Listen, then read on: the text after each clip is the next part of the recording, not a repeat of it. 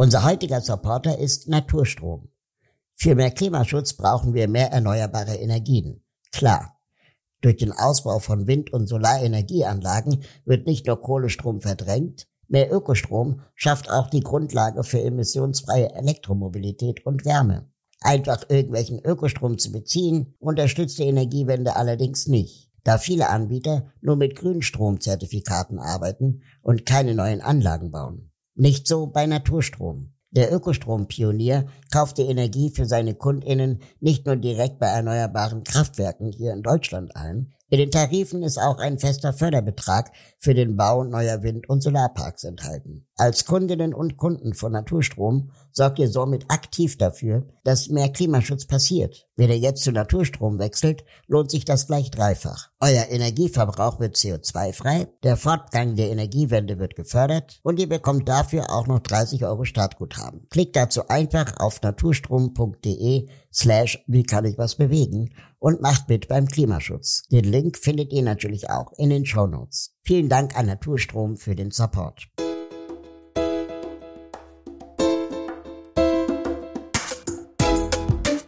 Aktivismus ist halt wirklich der persönliche Bezug zu meinem Thema und das sind immer queere Rechte und Rechte, was Sinti und Roma betrifft. Wie kann ich was bewegen? Ist ein Podcast von Mit Vergnügen. Mein Name ist Raul Krauthausen. Ich bin politischer Aktivist. Mich interessiert, wie wird aus politischem Protest politisches Handeln? Was wirkt? Wie kann ich als Einzelner Einfluss nehmen? Wie kann ich etwas bewegen? Das frage ich in diesem Podcast Deutschlands bekannteste Aktivistinnen und Aktivisten.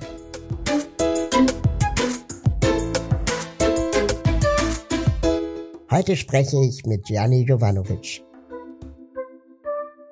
Hallo Gianni, schön, dass du Zeit für uns hast. Hallo lieber Raul, schön, dass ich dein Gast sein darf. Wie geht's dir? Wie geht's du mit der Zeit, in der wir gerade leben, um? Bin etwas angespannt, was natürlich gerade so die Zahlen betrifft und äh, ich hoffe, dass die Menschen doch noch verstehen, wie wichtig die Impfung doch für unsere ja, gesamte Gesellschaft ist. Das ist das eine, was mich tatsächlich sehr beschäftigt, weil das natürlich auch meine Arbeit tangiert, gerade das Reisen.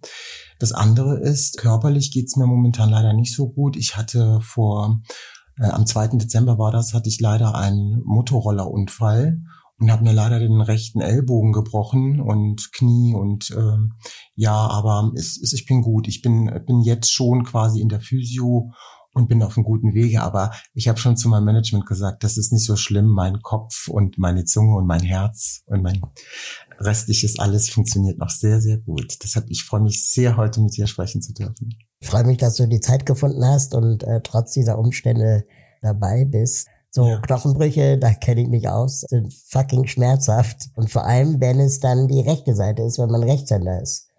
Genau, das ist es ja. Deshalb bin ich auch leider auch in meinem Betrieb ausgefallen jetzt und deshalb, ja, aber ich bin gut versichert, sagen wir mal so. Für viele Leute bin ich ja der Behinderte, also so der, der Go-To-Behinderte, den man dann eben zu allen fragen kann.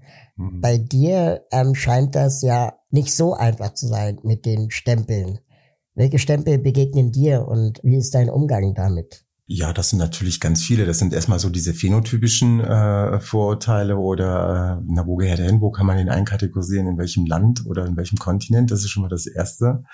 Dann natürlich, sobald ich mich als Rom äh, ja quasi auch ähm, oute oder auch ähm, sage, ich bin Roma, dann äh, ist das für viele Leute erstmal ein Begriff, mit dem sie erstmal so gar nicht viel anfangen können, weil sie es unter der rassistischen Fremdbezeichnung eher kennen. Das heißt, dann wird dann auch natürlich ein, eine Schublade von Stereotypisierung abgespult, so hinten in der Amygdala. Und ähm, das andere ist natürlich aber auch die Herausforderung, Vater zu sein, Großvater zu sein, Ehemann zu sein jemand, dem ähm, politische Machtverhältnisse äh, gerade in Deutschland ähm, nicht egal sind und der für Sichtbarkeit und für, für Daseinsberechtigung eigentlich äh, vom ersten Atemzug an gekämpft hat. Und deshalb ist mir gerade auch meine aktivistische Arbeit schon sehr wichtig. Gianni Jovanovics ersten 40 Jahre reichen für mindestens vier Romane. Da, wo andere eine Lebensgeschichte haben, hat Gianni viele. Die meisten davon dramatisch, verletzend voller Gewalt und Traumata. In den späten 70er Jahren wurde Gianni als Einzelkind einer orthodoxen Roma-Familie geboren. Seine Kindheit und Schulzeit ist geprägt von Rassismus, Gewalt und Verfolgung.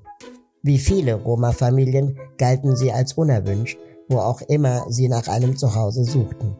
Was sie fanden, waren Angriffe bis hin zu einem Brandanschlag, der ihre Wohnung zerstörte. Der damals vier Jahre alte Gianni überlebte nur knapp. Aufgrund der Herkunft seiner Familie wurde er auf eine Sonderschule geschickt, wo er das Glück hatte, dass eine Lehrerin seine Talente erkannte und ihn schützte. Er wechselte noch mehrfach die Schule und machte schließlich seinen Abschluss, eine Ausbildung und ein Studium. Gianni wurde mit 14 Jahren von seinen Eltern zwangsverheiratet. Er und seine Frau bekamen früh zwei Kinder, so dass Gianni bereits mit 32 Jahren Großvater wurde. Gianni wusste schon sehr früh, dass er homosexuell ist. Doch seine Lebens- und Familiensituation ließ ihn bis Anfang 20 mit seinem Coming-out warten. 2021 heiratete Gianni seinen Mann in Köln. Würdest du dich selber Aktivist nennen? Ich habe lange über diesen Begriff nachgedacht, Raul, und habe den mal gegoogelt. das ist das Erste, was man eigentlich machen sollte. Ne? Erzähl, was steht drin? Da steht drin, warte, ich habe es mir aufgeschrieben, siebten, ich bin so unstrukturiert, das ist ja furchtbar. Also Aktivismus, aktives Verhalten, zielstrebiges Handeln, Bestätigungsdrang, das stand so in Kürze im Duden drin. Aktives Verhalten, ähm, ja, ist eigentlich so immer in Progression zu sein, im Sinne von mit gesellschaftlichen Themen, die uns doch im Kollektiven treffen. Gerade Ungerechtigkeit, Machtdimensionen, die verschoben sind oder durch Menschen schwere Zugänge zu Ressourcen haben. Das ist natürlich auch ein Merkmal meines Lebens, also ist ein Thema auch in meinem Leben. Das andere Thema ist homosexuell zu sein, natürlich, klar. Es ist auch ein Thema, was ähm, meine Identität auch geprägt hat und auch nach wie vor prägt. Vater, habe ich ja schon gesagt, Großvater Rom zu sein, vor allen Dingen, und jemand, der halt tagtäglich durch äh, Mehrfachdiskriminierungen durchs Leben gehen muss, obwohl er offensichtlich für viele als, ich mag dieses Wort normal nicht, ich, deshalb setze ich es in Anführungszeichen für die ZuhörerInnen, der quasi so abgestempelt wird. Ne? Und ähm, da erstmal durchzugehen, bedarf einfach auch einer Progression. Und ich glaube, dass Aktivismus einfach auch was mit Veränderung äh, von, von Machtverhältnissen auch, also das Streben nach Machtverhältnisveränderung, Partizipation einer der Motive von Aktivismus sein kann. Aber es ist natürlich auch gesehen zu werden, sichtbar zu sein, dass meine Stimme und meine Perspektive, wenn sie nicht in dem Raum drin ist, werde ich auch nicht gehört und die Umstände, hm, in denen sich sehr viele marginalisierten Gruppen ähm, in Deutschland bewegen, die sind für die heteronormative Cis-Norm oft nicht sichtbar. Deshalb ein wichtiger Punkt und deshalb, ich glaube schon, ja. Ich habe mich gefragt, ob ein also so viele Vielfaltsdimensionen wie, wie in dir schlummern äh, mhm. und die dich auszeichnen, ob dann, sagen wir mal, jede weitere leichter ist zu akzeptieren und, und auch anzunehmen als die erste. Gute Frage, Raul. Habe ich mir tatsächlich auch, ähm, ich bin ja jetzt gerade so in einer Situation, wo mein Körper gerade durch Unfall einfach äh, jetzt auch nicht richtig funktioniert, so wie er sonst funktioniert. Und da merke ich schon, und das ist jetzt, wie gesagt, der dritte Buch in zwei Jahren schon, merke ich schon, ähm, wie schwierig es ist, gerade auf Hilfe von anderen angewiesen zu sein und von Entscheidungen vor allen Dingen von anderen angewiesen zu sein, inwieweit ähm, ich komfortabel durch meine Lebensrealität quasi auch gehen kann. Somit äh, fällt mir das gerade sehr auf. Und ähm, ich weiß nicht, ähm, also ich glaube, ich bin äh, genug ausgestattet mit Intersektionen. Es reicht mir langsam. Früher hat mir das natürlich sehr viel ausgemacht, als ich jünger war, weißt du, aber weißt du, was ich jetzt mache? Ich reclaim es. Also alles das, was sozusagen äh, marginalisiert an meiner Person oder an meinem Körper dargestellt wird von außen, ist meine X-Power. You know? So, das ist so die Ressource, aus der ich schöpfen kann. Und vor allen Dingen, ich glaube, dadurch, dass ich so diese, diese Mehrfachdiskriminierung auch in meinem Leben kenne, glaube ich einfach auch, dass ich in ganz vielen anderen, mit anderen Menschengruppen empathischer umgehen kann.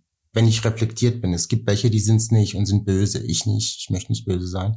Ich möchte die Menschen verstehen, die sie, die selber vielleicht Diskriminierungsformen haben, aber vielleicht nicht die gleichen. Und selbst da, glaube ich, gibt's auch schon wieder so einer, wo, wo die Leute dann sagen, ja, aber du bist privilegiert, weil du ein Mann bist, du bist privilegiert, weil du eine Frau bist, privilegiert, dass du weiß bist und so weiter und so weiter.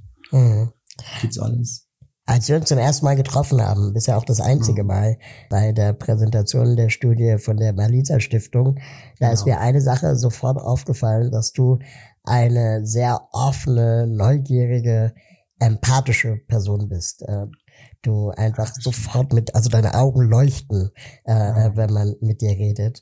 Und wie, wie schaffst du es, bei all dem Leid, bei all der Diskriminierung, bei all mhm. den Traumata, die du erlebt hast, mhm. so empathisch und offen und auch so, so, so eine Leichtigkeit auszustrahlen. Mhm.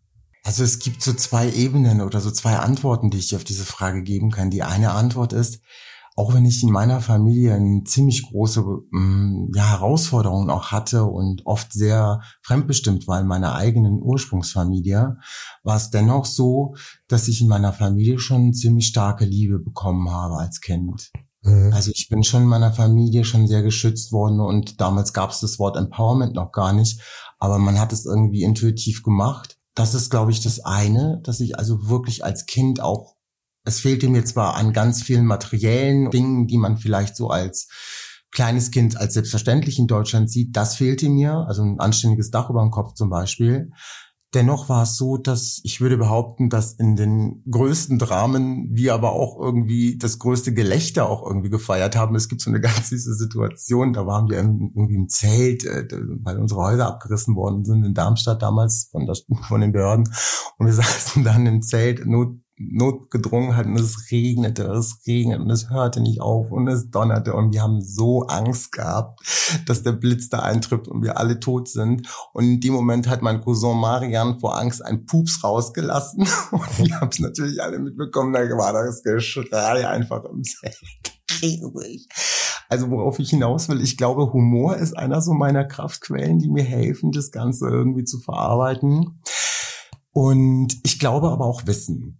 Wissen. Also Wissen im Sinne von, dass ich mich äh, in die Umstände und in die Ursachen sowohl der Deutschen als auch der ähm, Sinti und Roma-Community, äh, was die Historie betrifft, hineingegeben habe und dort geforscht habe, wie so eine kleine Wühlmaus und mich auf den Weg meiner Identität äh, begeben habe. Und ähm, das andere ist, glaube ich, Raul, ich habe eine mega gute Psychotherapeutin. Auf jeden Fall, das äh, kann eine Menge ausmachen. Trotzdem sind ja die Erfahrungen, die du machst, wahrscheinlich auch oder, oder gemacht hast in der. Vergangenheit vor allem nie wirklich abgeschlossen, die negativen stimmt, Diskriminierungen. Ja. Und vielleicht verfolgen sie einen auch in, in der Nacht oder in, in dunklen Momenten, ja. zumindest mich. Wie, wie stark erlebst du heute Diskriminierung, weil du Roma bist oder ähm, weil du homosexuell bist? Oder ändert sich das? Wird's besser?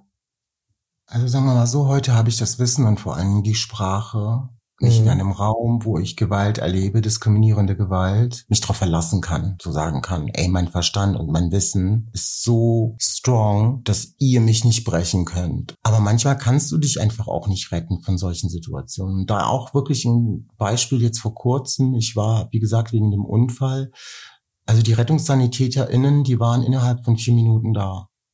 Und die Notärztin und die Not und die äh, Menschen, die dort äh, mich dort gefunden haben und die SanitäterInnen, die waren Zucker. Das waren Engel.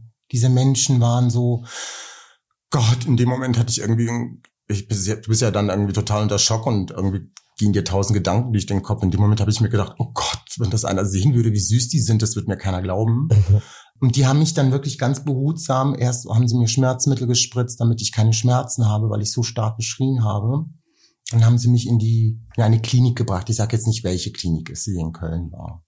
Und da war ich in dieser Notaufnahme und da habe ich komplett das andere erlebt. Mein Name ist Jovanovic. Dieser Name ist hier in Köln stigmatisiert mit viel Kriminalität und mit viel ähm, ähm, ja, Auseinandersetzung mit den Behörden, weil viele Roma den Namen Jovanovic tragen. Man muss dazu aber auch sagen, der Name Jovanovic ist so wie Müller, Meyer, Schmitz, Schmidt. Ja, mhm. den hat irgendwie jeder Zweite aus dem Balkan beziehungsweise aus dem serbischen Teil. Und daher kommt ja meine Family. Und die haben natürlich Erfahrungen mit den Menschen gemacht. Mit, also ich kann ja nicht sagen, dass alle Roma so sind, aber es ist doch Fakt, äh, dass wenn, wenn die nur irgendwie diese eine Richtung sehen, dass die dann irgendwie empfindlicher für Vorurteile sind. Die haben, die haben, die haben meinen Namen gelesen, haben mich gesehen. Mein Sohn war vor Ort schon und dessen äh, Partnerin, Lebensgefährtin, die ähm, auch so ich würde jetzt mal behaupten, wenn du sie sehen würdest, würdest du sagen, ja, das ist eine Roma-Frau und das ist für sie auch völlig in Ordnung, weil sie steht zu ihrer Identität.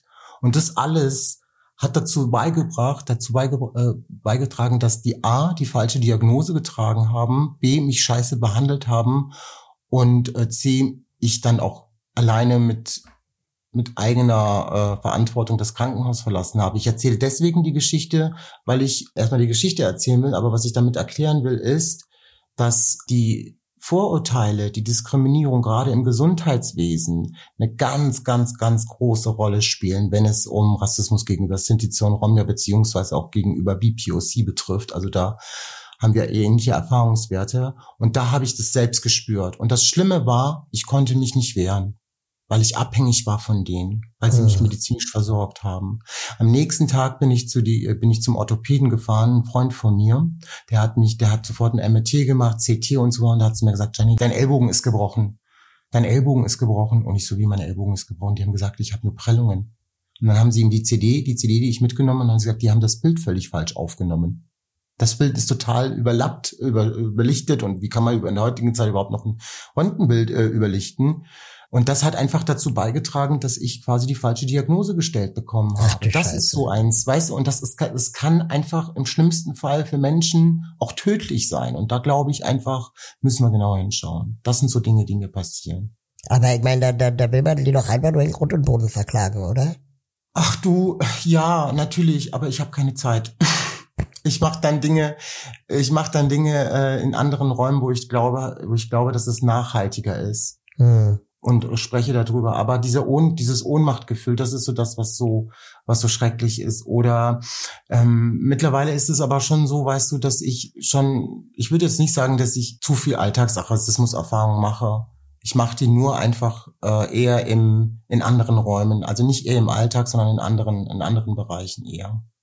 In unserem Buch, wie kann ich was bewegen, das ich ja. mit Benjamin Schwarz geschrieben habe, befassen wir, uns, befassen wir uns auch mit der Frage, wie wichtig für Aktivismus die eigene Betroffenheit ist. Mhm. Also bin ich ein besserer Aktivist für die Rechte von behinderten Menschen, weil ich selbst eine Behinderung habe? Sind schwarze Menschen ähm, als Betroffene glaubwürdiger im Kampf gegen Rassismus? Bist du als Homosexueller ein besserer Aktivist für LGBTQI-Plus-Rechte? Oder wäre es vielleicht so noch stärker wenn Menschen, die nicht betroffen sind, sich für hm. andere stark machen. Ich habe einmal zu der Frage, ähm, ähnliche Frage, die du auch gestellt hast, da ging es darum, äh, dürfen weiße Menschen über Rassismus diskutieren? Habe ich gesagt, unbedingt. Mhm. Unbedingt. Wir müssen alle darüber diskutieren, weil dieses Thema uns ja alle angeht, auch die vermeintliche heteronormative Gesellschaft geht Rassismus, Ableism und alles andere an Ism an ja auch an, entweder als SenderInnen oder auch als jemand, die beteiligt sind an gerade dieses Vergehen, weil vielleicht die Tochter oder der Sohn schwul ist oder eine Behinderung hat oder vielleicht auch irgendwie eine Mutter hat, die eine Romney ist. Also das heißt, es geht uns schon allen an, vor allen Dingen, weil wir ja auch den Anspruch haben, in einer demokratischen und sozialen Gesellschaft zu leben. Deshalb glaube ich, ist das Wohlbefinden des Gegenüber der äh, schon äh, wichtig. Ähm, ich glaube schon, dass es wichtig ist, dass wir alle über diese Thematiken sprechen. Ich finde es nur schwierig, wenn man ähm, wie als Platzhirsche irgendwie Themen an sich heranreißt und sie dann nutzt, um damit quasi ähm, für sich alleine davon zu profitieren, entweder in der Öffentlichkeit oder auch finanziell oder überhaupt, äh, glaube ich, ist es wichtig, dass wir darauf achten, dass gerade Menschen, die davon betroffen sind und, und ihre Arbeit auch gut machen, also AktivistInnen, die selber ähm, in der Lebensrealität sprechen, in denen sie in ihrer Expertise berichten, wenn man denen die Plätze wegnimmt, oder wenn man sie dann tatsächlich nur irgendwie vordergründig nutzt und sie als Feigenblatt dahin stellt, dann ist es ebenfalls äh, Reproduktion von Ismen. Und da muss man aufpassen, weil da beißt sich die Katze in den Schwanz, glaube ich. Da kommen wir nicht weiter. Ich glaube, wenn wir auf Dauer einfach ähm, wirklich strukturelle Veränderungen haben wollen, Raul, dann brauchen wir einfach äh, den Strukturwandel in äh, sehr vielen Bereichen. Aber Ganz gibt viel. es auf der anderen Seite nicht auch so eine Art ähm, Expertenstatus, der dann auch übers Ziel hinausschießt? Also wenn, wenn ich so betroffen bin, dass ich hinter jeder vermeintlichen äh, Geschichte eine Diskriminierung sehe, die vielleicht gar nicht, wirklich gar nicht so gemeint war, was es ja wahrscheinlich auch mhm. gibt. Also Berliner BusfahrerInnen sind nicht immer alle die freundlichsten. Und äh, äh, das muss jetzt nicht zwangsläufig was mit meiner Behinderung zu tun haben, sondern sind einfach zu allen Menschen oft unfreundlich. Ob man dann vielleicht auch manchmal übers Ziel hinausschießen kann. Ja, schwierig. Also es geht ja auch also ich habe ich versuche in meinem Leben nicht die Deutungshoheit über die Gefühle von anderen Menschen zu übernehmen, mhm. weil sie mir nicht passen. Mhm. Da achte ich schon drauf und ich höre dann auch genau hin, was die Person meint. Weil ich glaube, wir sind alle insgesamt gesellschaftlich gerade ganz am Anfang dieser Sensibilisierungsdebatte äh, oder Sichtbarkeitsdebatte, ich würde es mal so nennen, wo Menschen einfach ähm, auf einmal zu Wort kommen, die vor 10 oder 15 Jahren gar nicht gehört worden sind. Also ich kenne keinen Rom, der vor aus den, den Zentralratsvorsitzenden, der jetzt so in der aktivistischen öffentlichen Bubble, zumindestens die, die ich bewege oder in der ich mich bewege, da so ein, ein, ein man hinhört und den kennt und darauf achtet, was seine Perspektive ist. Ich finde, es ist schon wichtig, dass wir da hinhören.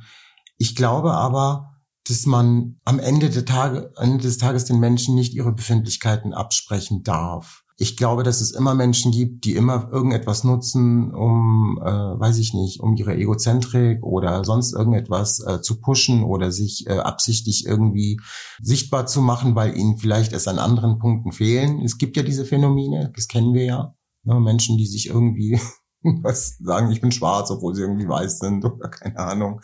Ähm, das ist schon ein bisschen creepy. Aber ähm, solange es so nicht geht, äh, glaube ich, müssen wir einfach hinhören und den Menschen die Möglichkeit haben, erstmal das anzuerkennen. Wir können ja sagen, okay, ich, ich kann es, ich, ich persönlich kann es vielleicht nicht nachvollziehen, ich kann es nicht verstehen. Aber wenn ich mit dir in einem Raum bin, dann respektiere ich das mhm. und achte darauf, dass du dich sicher mit mir fühlst in meiner Umgebung. Das ist doch vielleicht ein Angebot. Du hast gerade gesagt, dass wir am Anfang von solchen Vielfalts- und Identitätsdebatten in Deutschland stehen. Äh, mhm. Gibt es Länder, von denen wir was lernen können? Oh, Raul. also ich dachte jetzt irgendwie zufällig an Neuseeland, Kanada oder ich vielleicht auch USA ich weiß nicht so, ich habe nicht so mit Neuseeland und Kanada, das ist für mich alles irgendwie Hobbit und viel Ahorn. Ähm, ich habe da nicht so viel Wissen im Sinne von, ja. wie da die politischen äh, ähm, Strukturen sind und wie da das funktioniert. Also Im Allgemeinen, ich glaube, dass wir in Deutschland schon einen ganz guten, ganz guten Base haben. Also verstehst du? Ich meine, ja. wenn man da so beobachtet, ist Solidarität ja etwas, was dieses Land ja schon seit Ewigkeiten kennt und so. Also das ist ja schon mal das Erste. Ja, wir haben eine schlimme Geschichte und so und auch heute ist es nicht gut. Es zeigt ja, dass Geschichte sich auch zum Teil auch wiederholen kann.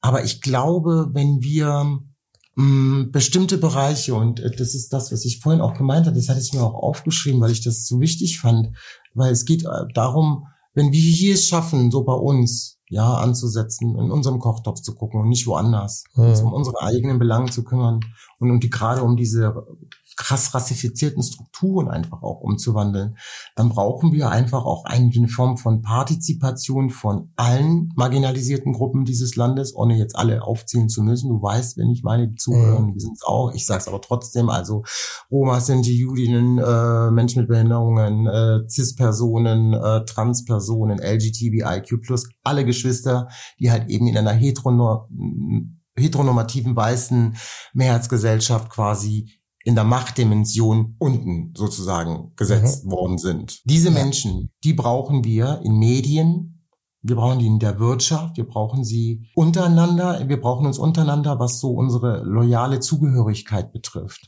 Im Sinne von, dass wir durch diese Struktur selber leiden. Das ist schon mal die erste Bridge, die wir haben.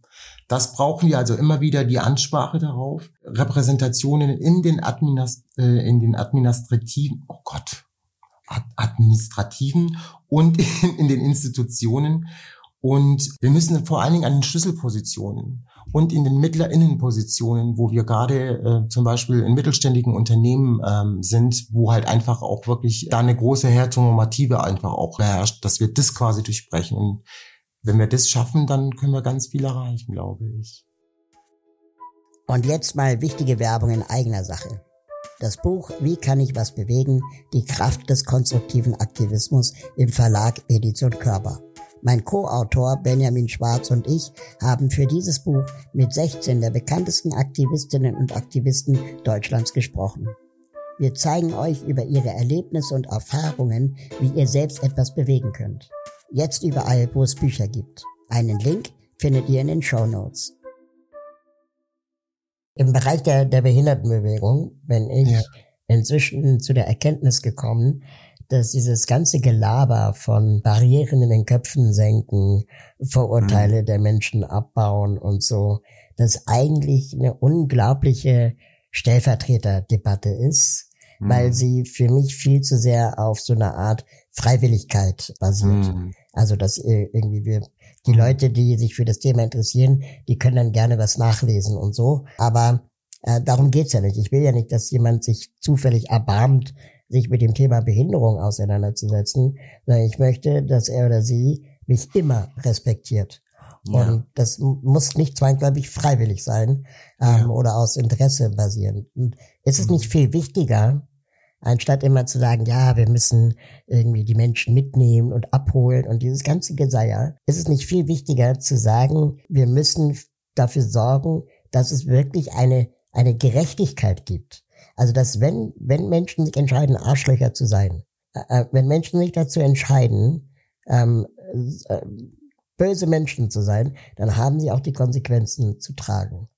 Und das, mhm. ich habe keine Lust mehr, immer wieder neu zu erklären, warum ich als behinderter Mensch genauso ein Recht auf Regelschule habe oder genauso ein Recht auf Wohnraum habe, wie nicht behinderte Menschen auch. Ja, Raul du bist, also ich, ich finde, mit dem Gedanken bist du sehr progressiv und ich, ich finde den Gedanken gut. Vielleicht denke ich selber auch für mich auch mal darüber nach, was du da gerade gesagt hast.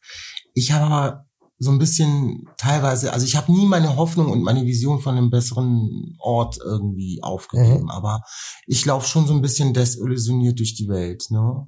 Mhm. Weil du hast es gerade halt eben deinen Kommentar gerade gesagt, solange das Patriarch, das weiße Patriarch was die Norm für sich gesetzt hat, um davon zu profitieren. Die Institutionen, die mittleren Positionen einer Gesellschaft und in allen kunst- und kulturellen Räumen das Ansehen genießen, weil wir es auch gelernt haben. Wir haben gelernt, den weißen alten Zismann zuzuhören. Wir haben das gelernt. Mhm. Solange diese Menschen da sind, werden Menschen wie du und ich immer in der Position sein, uns erklären zu müssen, Mhm. Das ist also also ich rede jetzt mal von mir. Du willst es ja nicht mehr, aber von mir, ich muss ich muss es, weil, weil bei mir einfach so viel Erklärungsbedarf ist. Ja?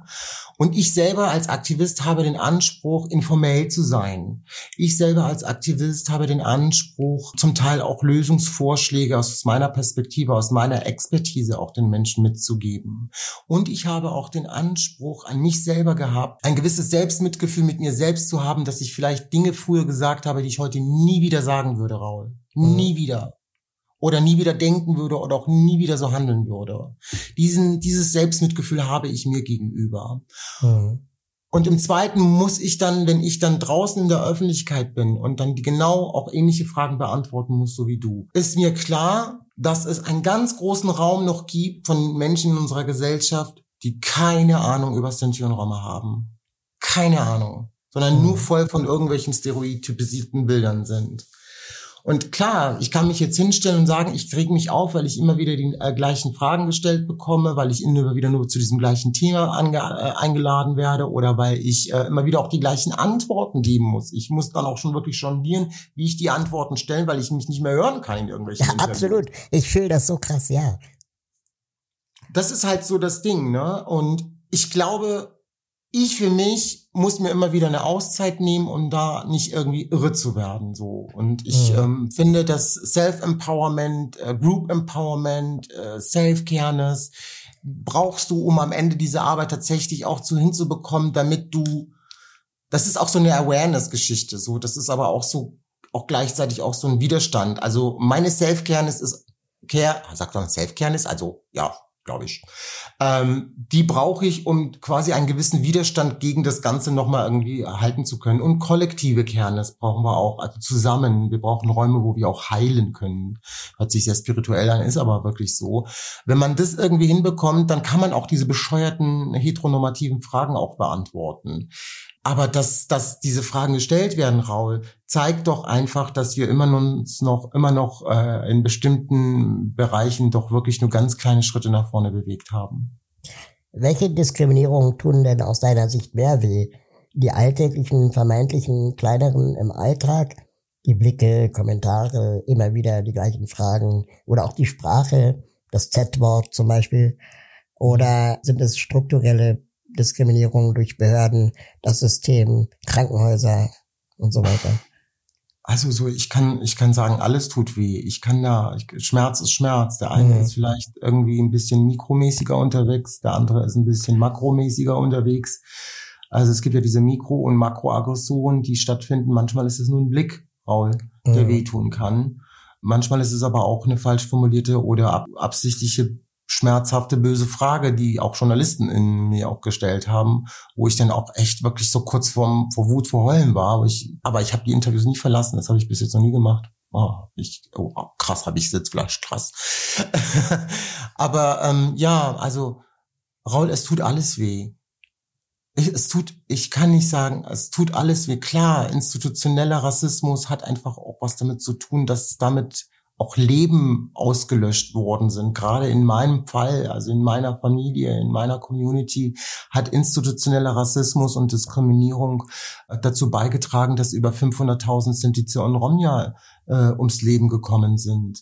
Und ich glaube, wir müssen uns der Dimension einfach von Rassismus in, gerade in den Institutionen da wirklich nochmal genauer hinschauen und Strukturen und Institutionen und Gesellschaft, das sind ja alles Menschen, das dürfen wir ja nicht vergessen. Wir dürfen das nicht so verdingsen und immer sagen, also eine Struktur ist eine Struktur, ja, okay, aber da stehen ja Menschen dahinter, die diese Struktur ja halten. Also es geht um die Menschen, die müssen irgendwie er erreicht werden. Was sind denn deine Werkzeuge und Maßnahmen in deiner Art von Aktivismus, die du nutzt und einsetzt? Wissen, das ist schon mal das Erste, das brauchst du in der Arbeit, sonst bist du gefickt. ganz vergessen. Humor, also Humor immer wieder, immer wieder Humor mit reinbringen. Das ist, das ist Balanceakt auf der Rasierklinge, sagt man das so? Mhm. Äh, weil auf der einen Seite hast du ein sehr schmerzhaftes, traumatisiertes Thema und auf der anderen Seite versuchst du es irgendwie mit dem Kessenspruch wieder aufzufangen. Äh, ist mir bis, Gott sei Dank, bis jetzt äh, ganz gut gelungen, weil ich es immer aus der Ich-Perspektive benenne, so, ne? versuche es nie irgendwie so in, in, in pluraler Form irgendwie von mir zu geben, wenn ich, wenn ich spreche. Ja, ich glaube aber du auch, hast ja auch Vereine gegründet. Safe genau, Space. Ich wollte gerade sagen, also die, die Selbstorganisation oder dieses Selbst auch machen, also nicht darauf warten, dass mir irgendwelche Ressourcen zugeschöpft werden, sondern Geld in die Hand nehmen und eigene Projekte und eigene Räume äh, kreieren, was ich ja viel gemacht habe in den letzten Jahren, nach wie vor auch mache. Kunst und Kultur da, äh, gerade in dem Bereich, ist mir halt super wichtig. Ähm, Demonstrationen organisieren, Mhm. Das, ich mache das immer noch. Also ich gehe auf die Straße, obwohl ich zur alten Garde gehöre. Mhm.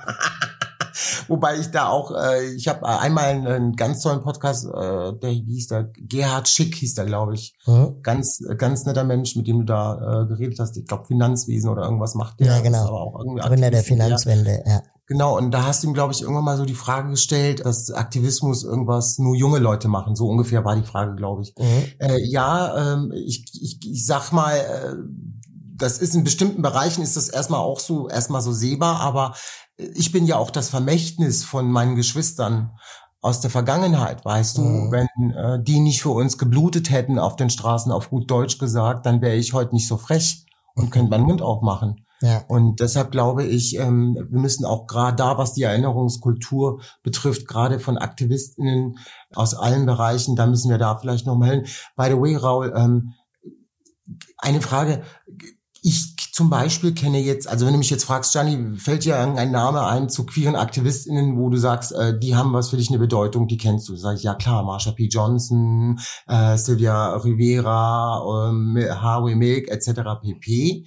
Von Roma und Sinti kann ich ja auch sagen, von Juden und Jüdinnen. Aber ich, ich kenne zum Beispiel jetzt kaum also abgesehen jetzt von dich, jemand in der, von der Vergangenheit, also vor 20, 30, 40 Jahren, der, der eigentlich sichtbar war, was das Thema äh, Behinderung betrifft. Gibt's, kennst du da jemanden?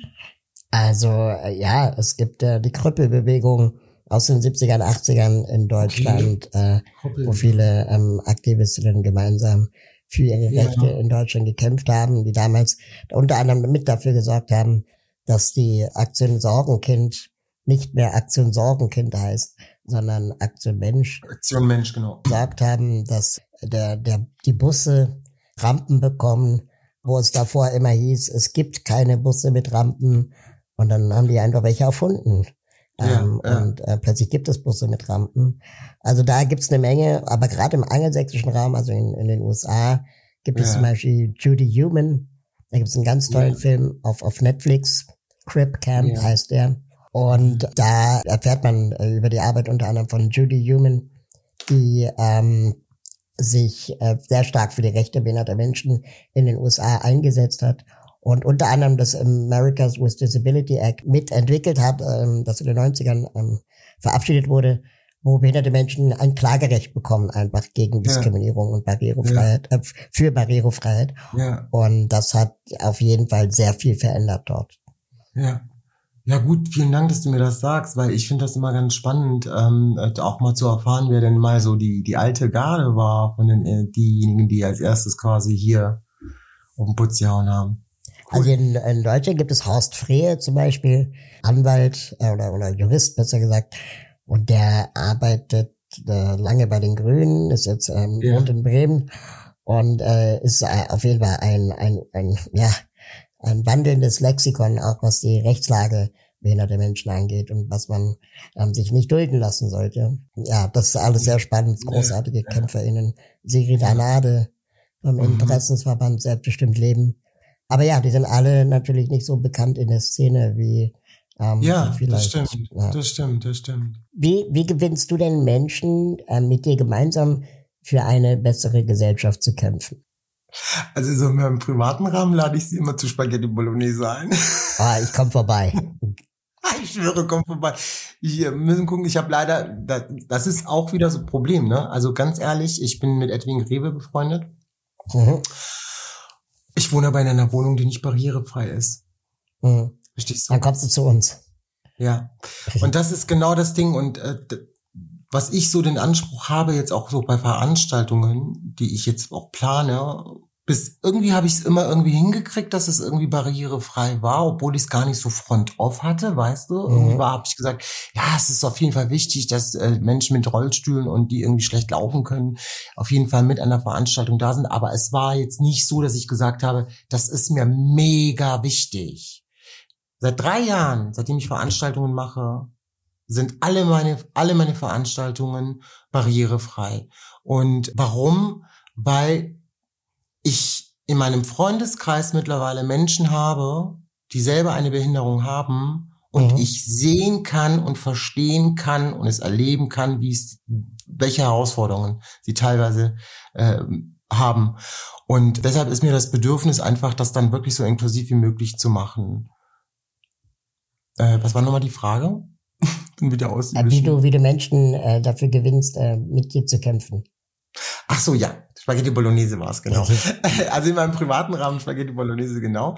Und das andere ist, ich bin freundlich.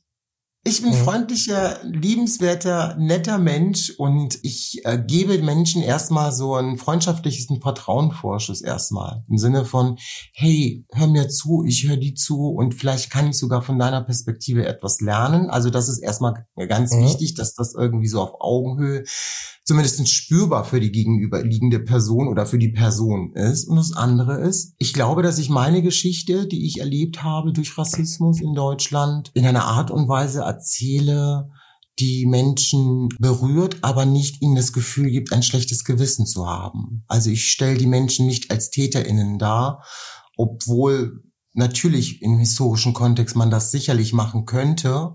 Aber ich finde, es ist nicht, ich finde, es ist nicht ähm, Avantgarde, ein schlechtes Gewissen auf, auf, auf andere oder auf die nächste Generation zu übertragen, weil ich das selber von meiner Familie und von meiner Kultur her kenne, wie es ist, wenn man böse Blicke quasi von Generation zu Generation äh, auf Menschen schiebt, dann wird daraus nie was Gutes werden. Also es verschließt vor allen Dingen auch den gemeinsamen Versuch des Diskurses. Das ist halt ganz mhm. wichtig. Wir müssen halt versuchen, gerade intersektionale Thematiken mehr in die Mitte der Gesellschaft, in den Diskurs zu bringen. Das ist auch eine Form von Aktivismus, finde ich. Also, dass wir wirklich da platzieren, wo die Menschen es auch in einfacher Sprache verstehen und wo sie sich nicht angegriffen fühlen, sondern sich und das klingt jetzt auch blöd und ich weiß, dass es dir vielleicht auch nicht gefallen wird, Raul, aber das ist bei mir auch eine Überlebensstrategie, sie da abzuholen, wo sie vielleicht auch stehen. Es ist vielleicht schwieriger, keine Ahnung, äh, jemanden zu erklären, der wirklich sich rein in seiner weißen Bubble bewegt, was Rassismus ist, als vielleicht jemanden, der selber weiß ist, aber in Köln-Chorweiler groß geworden ist. Mhm. Der wird es wahrscheinlich verstehen.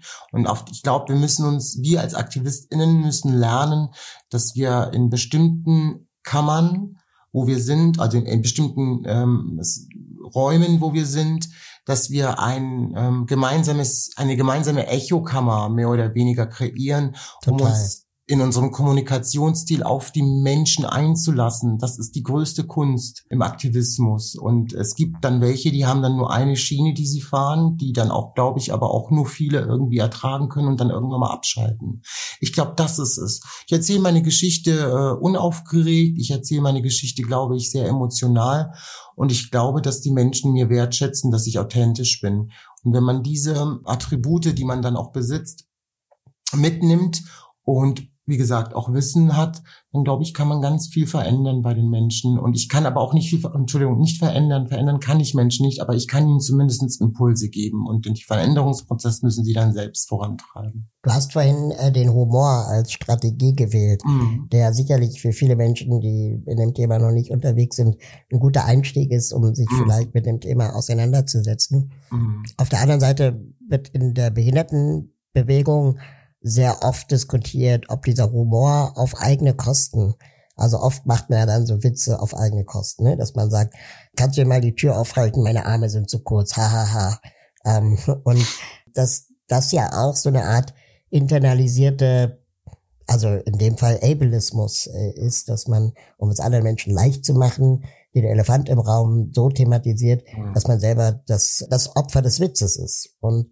ja dass das ja aber auch eine immer wieder neue Verletzung, Selbstverletzung ist. Kannst du Leute verstehen, die sagen, ich habe da keinen Bock mehr drauf? Ja, ich kann natürlich Leute verstehen, die darauf keinen Bock haben. Das ist das eine. Aber ich, ähm, wir hatten, wir hatten mal äh, eine ähnliche Debatte. Da ging es darum, ähm, ich habe früher und das sage ich ja auch, das auch, ne, ich muss auch mit mir Selbstgefühl haben, Selbstmitgefühl haben, weil sonst würde ich mich auch irgendwie äh, ohrfeigen müssen vom, als ich noch, also ich mache immer noch Comedy, aber als ich Stand-up gemacht habe, gab es, ich habe ein Programm gehabt, wo ich das Z-Wort reproduziert habe. Und ich da aber auch schon aktivistisch unterwegs war. Mhm. Das war so, so eine kognitive Dissonanz so, ne? Im Sinne von, auf der einen Seite stehst du auf aktivistischen Bühnen und sagst den Leuten, ihr dürft nicht das Z-Wort benutzen. Und auf der anderen Seite stehst du auf einer Stand-up-Bühne und reproduzierst dieses Wort. Genau. Und ich habe mir, und ich habe mir oft Gedanken darüber gemacht und habe irgendwie verstanden, Johnny, das kannst du nicht machen, das fickt dein Gehirn das geht nicht, du wirst total unglaubwürdig, du kann, das ist Doppelmoral, das ist, äh, das ist dann wirklich auch wirklich zu sagen, ja, ich darf alles und ihr dürft nicht, weil ich irgendwie mehrfach marginalisiert bin und das jetzt irgendwie nutze als Waffe gegen euch. Also ja, so alles irgendwie. Humor alles darf, ist auch die Frage. Ja, kann ich dir gleich auch was dazu sagen, aber ich habe lange darüber nachgedacht, so. Ich glaube, manchmal macht man solche Sachen oder spricht auch vielleicht das Z-Wort oder schwarze Menschen benutzen manchmal auch das N-Wort für sich. Ich glaube, das hat auch ein bisschen aus was mit Reclaiming zu tun. Mhm. So, ich hol's mir, ne? Und äh, ähm, äh, entziehe diesem Wort die Gewalt und die, die diese diese diese diese Dynamik, die eigentlich so verletzend sein kann und habe eine Form von äh, ja ähm, Selbstermächtigung So, ich ermächtige mhm. mich dieses Wortes selber und bevor es irgendwie einem Weißer sagt oder ein nicht behinderter Mensch sagt, sage ich es vielleicht selbst so. Verstehst du? Ja, Weil dann ist die, die Macht bei mir. Das kann vielleicht so ein Verhalten rechtfertigen, aber auf der anderen Seite ist es tatsächlich auch äh, eine Form von Ableism, was du gerade erzählt hast. Das ist schwierig. Ich glaube, die Menschen, die das machen, müssen sich damit auseinandersetzen. Darf dein Humor alles? Nein, definitiv nein. Nein mit drei Ausrufezeichen. Naja, also es kommt ein bisschen drauf an. Es ist was anderes, glaube ich, wenn du als Mensch äh, mit Behinderung auf einer Bühne sitzt und Witze machst über dich und vielleicht auch über die, über andere Behinderte, als wenn ich das jetzt zum Beispiel machen würde. Das mhm. spielt erstmal eine Rolle, weil ich mein Privilege kenne. So, I know my privilege. My body ist anders, äh, andere Herausforderungen ausgesetzt als deiner. Und deshalb glaube ich, ist der Schlag nach unten nicht das Motiv von Humor oder Satire, sondern es geht im Endeffekt darum, dass man gesellschaftliche Herausforderungen oder Probleme oder Ungerechtigkeiten anwendet äh, sie erwähnt und sie am Ende aber auch offenbart und damit quasi diejenigen, als Beispiel diejenigen quasi so enttarnt oder die niemals geglaubt hätten, dass es einen schwulen Roma gibt. Mhm. So zum Beispiel. Ja, die darüber lachen. Dass es gibt keine, das ist, also da, da, da offenbarst du sie quasi. Also es muss eine Art Offenbarung sein und der Schlag muss deutlich nach oben gerichtet werden.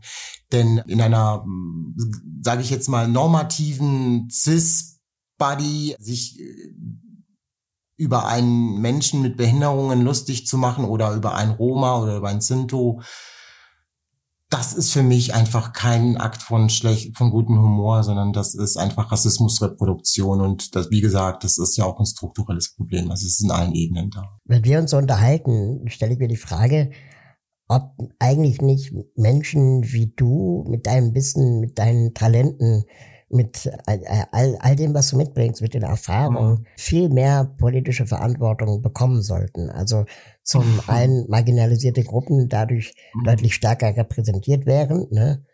Aber zu, zum anderen auch um, um Menschen, ähm, die eben beides haben, die Perspektive und die Fähigkeiten, daraus Ableitungen zu treffen. Also anders gefragt, ja. warum bist du kein Politiker geworden? Weil Politiker streben eher so Ämter an und entscheiden so in politischen Prozessen in Parteien und sind immer die Partei, die Partei, die Partei. Ich bin äh, auch nicht immer gemütlich. Ich bin nicht immer nett. Wenn es um meine Überzeugungen geht und wenn es um politische Forderungen geht, bin ich nicht nett, sondern dann bin ich streng, weil ich vielleicht nicht so abgewichst bin im Sinne von, dass ich mir auf gut Deutsch gesagt, Rawl, ich lecke niemanden in den Arsch für meinen mhm. Erfolg. Mhm. I don't do it. So, because I know my privilege and I'm, ich bin ein hardworking Typ. Ich arbeite mir den Arsch auf. Für mhm. das, was ich alles erreicht habe, so für mich, so, ne? Fremdbestimmung durch andere, durch parteipolitische Auseinandersetzungen, das ist etwas, was mein Körper nicht erträgt. Das ist der Grund, warum ich nicht in die Politik gegangen bin, obwohl viele Menschen äh, mir dazu geraten haben und mich auch offensiv auch gefragt haben, ob ich in bestimmten Parteien äh, drin bin. Ich bin jetzt, äh, ich bin jetzt äh, in der Du bei der Urban, mhm. aber nur als passives Mitglied und ich habe da und mal was für die gemacht und beobachte das jetzt einfach mal so, was, äh, was die hinbekommen und supporte die auch, weil ich das cool finde, dass halt einfach wirklich da auch Intersektion eine ganz entsprechende Rolle spielt. Aktivismus ist für mich, ich bin da freier ich bin da freier, ich kann das künstlerisch angehen, ich kann das akademisch angehen, wenn ich möchte, ich kann viel Räume selber kreieren und bin nicht abhängig von irgendwelchen Zahlungsrhythmen, die irgendwie die Regierung jetzt bereit ist, wieder auszugeben. Äh, und ein halbes Jahr später habe ich aber nicht mehr, aber dann kriege ich das Geld und dann muss ich das dann wieder in einem Tag ausgeben und also diesen ganzen Quatsch, dieses Ganze, was da drin ist, macht diese aktivistische Arbeit einfach sehr, sehr schwierig. Aber Aktivismus ist halt wirklich der persönliche Bezug zu meinem Thema. Und das sind immer queere Rechte und Rechte, was Sinti und Roma betrifft. Das ist nicht Was macht die Hoffnung? Du machst mir Hoffnung, mein Lieber, weil du so klug bist. Äh, das Kann ich dir zurückgeben. Äh, danke. Also äh, Raul, ganz ehrlich, mir macht Hoffnungen die Menschen, die sich, äh, die mir begegnet sind in den letzten Jahren, die Kontakte, die ich aufgebaut habe, das Netzwerk, was ich mir aufgebaut habe, die kleinen Erfolge, wenn meine Enkeltochter zu meinem zu ihrem Urgroßvater, äh, Urgroßvater so ganz selbstbewusst sagt zu ihm, Opa, halt den Mund, du redest gerade rassistische Scheiße. das gibt mir Hoffnung. Mir gibt es Hoffnung, dass die CDU in der Opposition ist. nicht in der Regierung sitzt. Mir geht es, mir gibt es Hoffnung, dass ich gesund bin und dass alles vielleicht bald wieder eine gewisse Form von, in Anführungszeichen, äh, Normalität wieder in unserem Alltag reinkommt, dass wir nicht mehr so viel ähm, durch diese Pandemie äh, leiden müssen, gesamtgesellschaftlich ich bin mit Hoffnung erzogen worden. Weißt du, wenn meine Familie und meine Community keine Hoffnung gehabt hätten und wenn das nicht eine Säule ihrer Identität wäre, dann gäbe mhm. es mich heute gar nicht. Deshalb, ich glaube, wenn alles, alles weg ist, ist, glaube ich, und das ist jetzt sehr pathetisch und sehr großer Pathos, aber es ist am Ende so, Glaube, Liebe und Hoffnung, glaube ich, ist das, was wir alle können, wenn es drauf ankommt ich brauche dieses Bild, sonst gebe ich auf. Raul, mach mir das bitte jetzt nicht kaputt. Ja, alles gut. Mit den vergangenen Aktivistinnen, äh, die wir in diesem Podcast interviewt haben, kam ganz oft äh, das Thema der, der Selbstwirksamkeit auf. Also dass ja mhm. die große Herausforderung von Aktivismus ist, ja, dass wir ähm, sehr schwer messen können, wann unser Job getan ist. Mm. Ne? Also mm. wir haben ja dann so die das Gefühl im Vergleich zu einem zu einem mm. äh, jemanden, der in einer, in einer Firma arbeitet, der, der, der dann am Ende des Tages auf oder des Monats aufs Konto gucken kann und ah Geld ist angekommen, Job ist erledigt, können wir ja als. Aktivistinnen nie sagen, wir haben den Rassismus besiegt oder die. Barrierefreiheit erreicht oder Inklusion gewonnen. Wie misst du, was du schon bewegt hast oder was du schon bewirkt hast? Ja, das ist äh, schwierig für uns immer so valide Punkte zu bekommen, ne? weil man ja. einfach immer irgendwie so als letztes Unicorn durch die Welt läuft und weil man denkt, äh, man hat nicht irgendwie jemanden, an dem man irgendwie seinen eigenen Erfolg messen kann. Ich glaube, ein wichtiger Aspekt von Selbstwirksamkeit, um da noch mal kurz drauf zu gehen, äh, Raul, ist, dass wenn wir nicht selbst, wenn wir keine starke Selbstwirksamkeit hätten, dann wären wir nicht da, weil Selbstwirksamkeit heißt ja auch immer wieder auch den Widerstand gegen die Wirksamkeit von außen, was gerade mhm. so die, die, die Gewalt betrifft. Und ich glaube, das ist das Erste, was wir uns immer wieder auf der kognitiven Ebene holen müssen, fucking, wir haben überlebt in dieser Welt. So, das ist das Erste. Das ist schon mal das Erste, was du brauchst. Also die Erkenntnis auf der kognitiven Ebene, ich lebe, so, ne? Das andere ist, sich wirklich auf die Ressourcen zu verlassen, die man vielleicht auch ähm, von Freunden, von, von Wahlfamilie, von, von, von, von eigener Familie, vom Partner, von der Partnerin bekommen hat. Also die Zuneigung und die Liebe, die brauchst du ganz wichtig, um einfach auch dich in deiner Handlung auch wirklich gut zu fühlen, weil wenn dein Kopf und deine Seele und dein Bauch gut funktionieren, dann ist auch deine Handlungsfähigkeit auch für dich messbar. Das ist so, das ist so das, was wir brauchen. Darüber müssen wir nachdenken. Aber ich glaube, meine Kinder sind da sehr ehrlich. Die sagen mir so, Papa, du hast echt viel erreicht. Mhm. Mein Mann ist da jemand aus meinem persönlichen Umfeld, der mir sagt, boah, ist dir eigentlich bewusst, du bist 43 und bist fast dreifacher Großvater. Mhm. Und du bist schwul. Das ist ja schon mal so ein Privileg, dass das biologisch einfach bei mir einfach gegangen ist, weil diese Verheiratung, die ich da durchlitten hatte mit 14, die, die, die war ja erstmal brutal und war ja alles irgendwie ganz tragisch zu dem Zeitpunkt.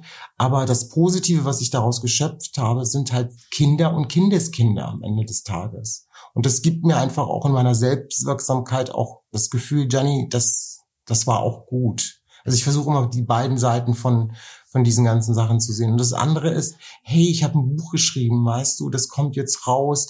Ich bin in, in vielen Formaten, wo die Menschen äh, mir dann auch schreiben. Klar ist es natürlich für meine Eisigkeit geil, mal da zu sein und hier zu sein. Und ja, jo, klar, natürlich, wir feiern gerade alle dieses Ding, ist doch klar, weil wir auch lange auch leise waren und lange auch nicht gesehen worden sind. Mhm. Deshalb ist natürlich auch dieses Bedürfnis auch irgendwie oft vertreten zu sein, medial da. Aber am Ende des Tages sind es aber die Menschen, die mich dann, die mir dann privat schreiben und mir E-Mails schreiben oder mich anrufen und sagen, ey Gianni, du hast uns erreicht mit dem, was du gesagt hast. Und das ist, glaube ich, der größte Erfolg, den man irgendwie auch als Aktivist in feiern sollte, selbst wenn es wirklich nur eine einzige Person ist, die man erreicht. Wir haben auf jeden Fall was erreicht. Wir sind nicht bereit, die Welt so hinzunehmen, wie sie ist. Dass sie sich verändern lässt, ist längst bewiesen. Nicht allein, sondern im gemeinsamen Handeln. Und das fängt immer bei dir an. So haben es mein Co-Autor Benjamin Schwarz und ich formuliert in unserem Buch Wie kann ich was bewegen? Die Kraft des konstruktiven Aktivismus. Gemeinsam mit Menschen wie Luisa Neubauer, Margarete Stokowski, Carola Rakete oder Ali Jan beschreiben wir eine neue Form des politischen Engagements und Einbringen in sehr politischen Zeiten. Jetzt überall, wo es Bücher gibt. Einen Link findet ihr in den Show Notes. Bei diesem ganzen Aktivismus, hast du ja vorhin auch schon angedeutet, ist natürlich auch Self-Care unglaublich wichtig. Das ist auch etwas, äh, vielleicht unter dem Aspekt der, der toxischen Männlichkeit, was gerade Männer viel zu wenig diskutieren. Dass wir einfach arbeiten und arbeiten und arbeiten und dann gar nicht merken, dass sie vielleicht auch ein bisschen Self-Care bräuchten. Wie, ja. wie betreibst du Self-Care für dich? Indem ich äh, zum Beispiel RuPaul Drag Race mir reinziehe, wenn es mir schlecht geht. Das ist so eine Form von psychischer Self-Care. Ich äh, gucke meine Serien, ich gucke Game of Thrones, ich gucke äh, RuPaul. Ich lese aber auch gerne, auch und klar ist das meistens auch ein Thema mit Rassismus verbunden. Ich lese sehr gerne die Bücher, die jetzt gerade alle so raus sind, gerade jetzt äh, von vielen schwarzen AutorInnen, die rausgekommen sind, weil ich mich da einfach in vielen Dingen wiederfinden und die Perspektiven zum Thema Rassismus von denen ganz spannend finde. Ich gehe in die Sauna mit meinem Mann, ich gehe gerne ins Kino, ich bin mit meinen Kindern gerne zusammen. Also ich mache wirklich normale, einfache Dinge, die nichts mit Rassismus zu tun haben. Wirklich ganz normale, in Anführungszeichen normale Dinge, die einfach wirklich jeder Mensch machen muss, auch um davon Abstand zu gewinnen. Sonst drehst du echt am Rad. Du wirst dann krank. Und was ich ab und zu auch mal mache, und das, äh, da bin ich meiner Freundin Selina Bostik sehr, sehr dankbar, das hat sie nämlich letztens mal gemacht, in ihrer Wohnung in Berlin die hat so einen wunderbaren Raum kreiert, so einen Begegnungsraum, so einen äh, Workshop-Raum, aber auch Meditations- und Arbeitsraum.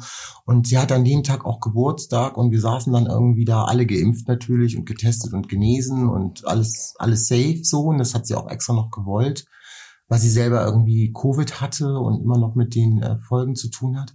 Und Selina saß dann da, hat ihre Gitarre genommen, hat dann gesungen und wir haben dann am Ende alle nie wieder leise gesungen. Und das Schöne war, wir hatten so die Möglichkeit gehabt, uns gegenseitig oder in dem Fall Selina zu appreciaten, so zu sagen, hey, ich feier dich, fertig, Schwester, weil du das machst, weil du das bist, weil du mir das bedeutest. Also dieses kollektive Miteinander, mm, diese Empowerment-Treffen mit meinen Freundinnen, die geben mir unheimlich viel Kraft. Unheimlich viel Kraft. Dieser Raum ist eigentlich eine total schöne Idee, oder? Das, so das könnte man auch selber machen. Lass machen, Jung. Ja. Lass machen, ja, ich schwöre. Ja, komm. machen wir. Gianni Jovanovic ist erfolgreicher Inhaber einer Praxis für Dentalhygiene. Doch saubere und weiße Zähne sind nur ein Teil seines Lebens.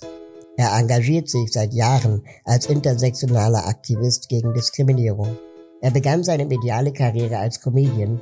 Mittlerweile dreht er Dokumentationen und Reportagen zu den Themen, für die er einsteht. Er ist Gründer der Initiative Queer Roma sowie des Vereins Safe Space.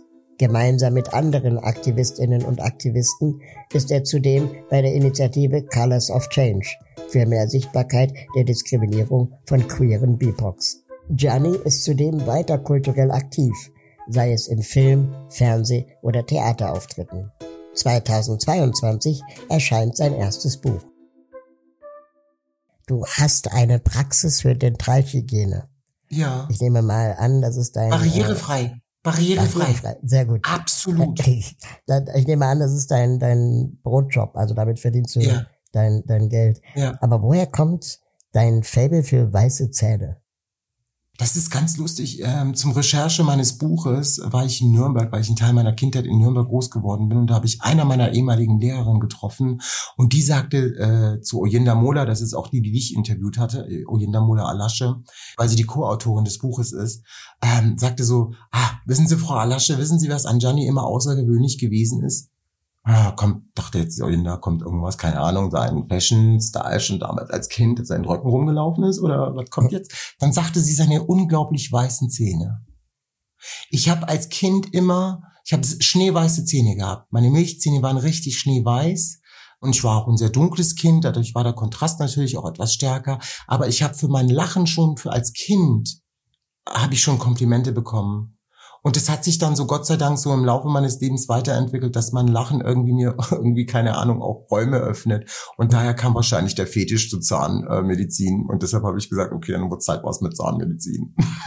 aber, aber hast du was für die Zähne getan damals als Kind oder war das einfach so? Ich habe sie mir geputzt. Ja gut, aber das sollte man Nee, ja gar nicht. Ich hatte einfach weiße Zähne. Ich glaube, das lag einfach daran, dass sie mich auch exotisiert haben. Keine Ahnung, ich weiß okay, es nicht. Krass. So im Sinne von der Schwarzkopf hat so weiße Zähne, wie kann das sein? Der lebt doch im Müll. Eigentlich dürfte er gar keine haben, so ungefähr. Stattdessen hat er die besten Zähne von der gesamten Schule. nee, nicht von der gesamten Schule, aber von meiner Stufe. Sowas.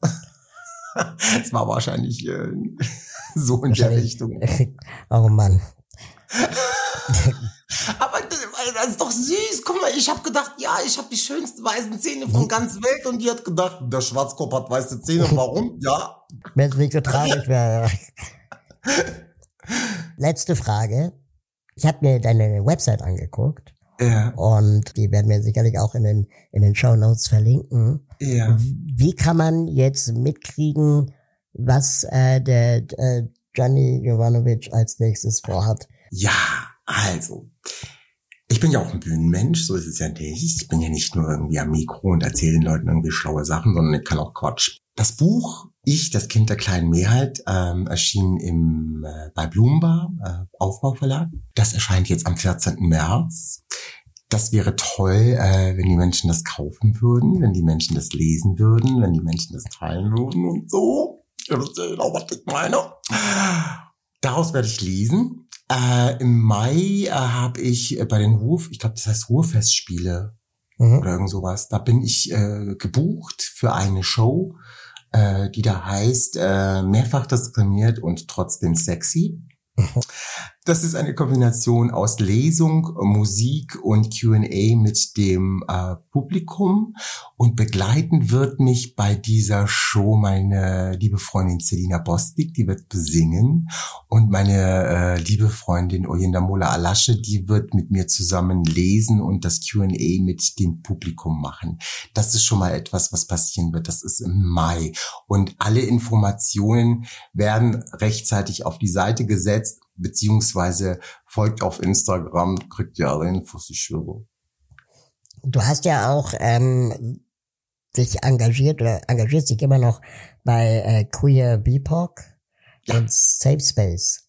Ja, ähm, genau, Safe Space. Magst du da vielleicht noch was zu sagen? Genau, äh, Safe Space ist quasi ein Verein, der sich für ähm, ja, ähm, Antirassismus in der digitalisierten Welt zum Beispiel einsetzt. Äh, wir machen interkulturelle Arbeit, aber insbesondere intersektionelle Arbeit äh, ist unser Anliegen. Empowerment machen wir, Kunst und Kultur und den Verein, der Verein ist jetzt diesen Monat quasi offiziell ein EV geworden und äh, wir suchen natürlich noch Mitglieder, die halt wirklich äh, mit Intersektionen in ihrem Leben sich auch befassen müssen.